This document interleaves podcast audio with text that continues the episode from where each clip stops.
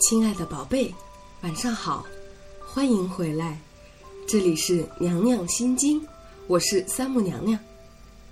今天娘娘要跟大家一起收听《超级演说家》第二季的冠军刘媛媛的决赛演讲《寒门再难出贵子》。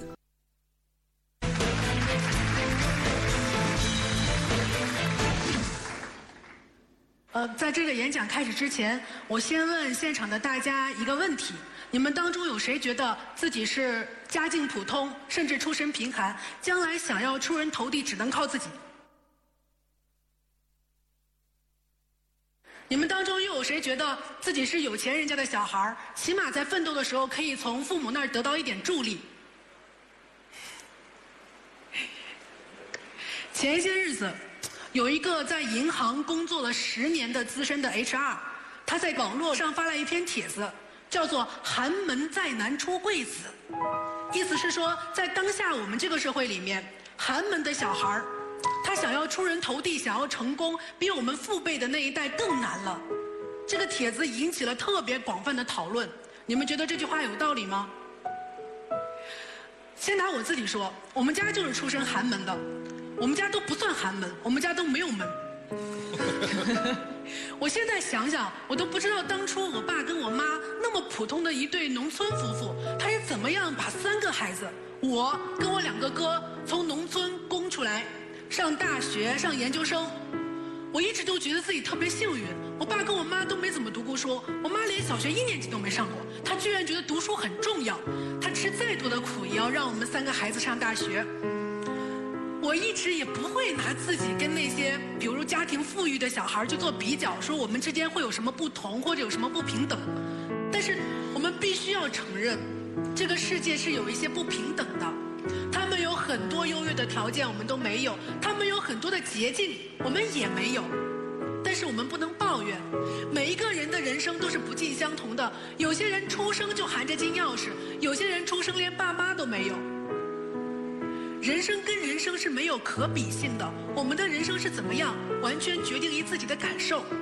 你一辈子都在感受抱怨，那你的一生就是抱怨的一生；你一辈子都在感受感动，那你的一生就是感动的一生；你一辈子都立志于改变这个社会，那你的一生就是一个斗士的一生。英国有一部纪录片叫做《人生七年》。片中访问了十二个来自不同阶层的七岁的小孩儿，每七年呢再回去重新访问这些小孩儿。到了影片的最后，你就发现，富人的孩子还是富人，穷人的孩子还是穷人。但是里面有一个叫尼克的贫穷的小孩儿，他到最后通过自己的奋斗变成了一名大学教授。可见命运的手掌里面是有漏网之鱼的。而且现实生活中，寒门子弟逆袭的例子更是数不胜数。所以，当我们遭遇失败的时候，我们不能把所有的原因都归结到出身上去，更不能去抱怨自己的父母为什么不如别人的父母。因为家境不好，并没有斩断一个人他成功的所有的可能。当我在人生中遇到很大的困难的时候，我就会在北京的大街上走一走，看着人来人往。哦，那时候我就想，刘媛媛，你在这个城市里面真的是一无所依，你有的只是你自己，你什么都没有。你现在能做的就是单枪匹马的，在这个社会上杀出一条路来。这个演讲到现在呢，这个演讲到现在已经是最后一次了。其实我刚刚问的时候，我就发现了嘛，我们大部分人都不是出身豪门的，我们都要靠自己，相信。命运给你一个比别人低的起点，是想告诉你，让你用你的一生去奋斗出一个绝地反击的故事。这个故事关于独立，关于梦想，关于勇气，关于坚韧。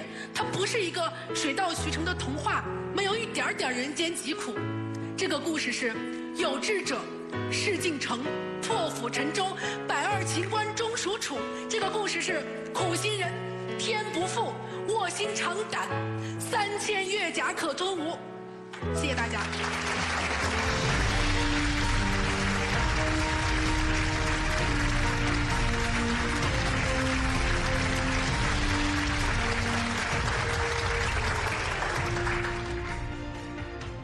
用这个乐嘉老师的话来说，你要是不得冠军，天理难容啊！同意。但是那就有两个冠军了。并列。我说完了。费老师，我听到最后，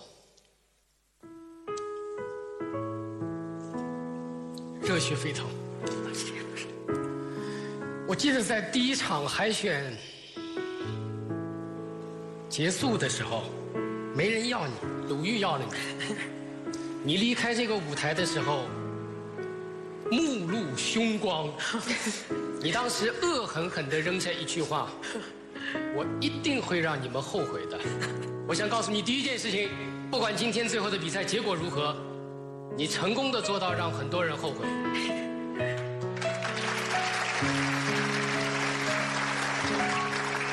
你老是嫌弃我不表扬你，在你的身上有无限的潜能。你只是刚刚开始，你会做的比现在做的还要好。谢谢圆圆。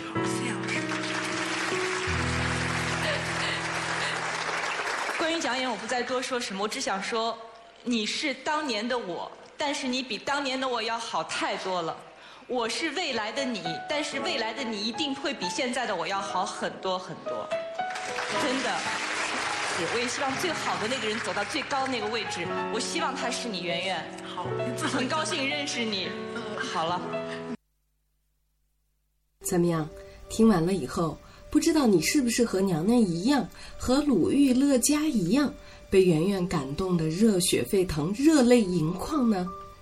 还是你的内心已经被失败？挫折和否定打击的，不再去想要相信奇迹，不再去想要怀有梦想，只想和大多数人一样踏踏实实的赚钱、供房子、娶媳妇儿、生孩子，从此欺骗自己说我已经很幸福了呢？又或者你自嘲道，梦想就像内裤，自己知道穿了就行了，不用见人就露出来，然后自以为高明的。从来不敢去为内裤付出行动呢？可能有的人会说：“你不要管我能不能成功，有一个事实你无可否定，那就是成功的毕竟只是少数人，而大多数人注定了要默默无闻的过完自己的一生。一个社会里有领袖。”也有跟随者，有旁观者，还有那些打酱油的人。而领袖毕竟是凤毛麟角，没有人能否定这样的事实。所以说，绝大多数人都注定了是失败者，成功的成功率比我们想象的还要低。所以说，刘媛媛上面说的那一系列就是洗脑，就是初出茅庐的孩子的幼稚幻想和天真愿望。娘娘要说的是，你说的太对了，你对这个社会的观察非常客观和实事求是，娘娘完全同意你的观点。娘娘觉得吧，根据最近的成龙儿子叫什么房祖名啊，他也是因为他的爸爸才被人记住了他的名字，他吸毒被抓，张国立儿子。第二次吸毒被抓这件这两件事儿，我倒是看出豪门再难出孝子。对了，聪明的宝贝儿应该已经猜到了，娘娘今天要说的呢是贵子和孝子，或者说其他的什么子，比如平凡的孩子、快乐的孩子。懂得感恩的孩子和懂得付出、懂得爱的孩子，哪一个才是真正重要的呢？大哥成龙在他儿子出事儿以后，被朋友全天的陪伴着，因为朋友担心他想不开会出事儿。大家在他所在的呃，大哥在他所在的贵圈的地位是无需赘言，他的出身是名副其实的寒门。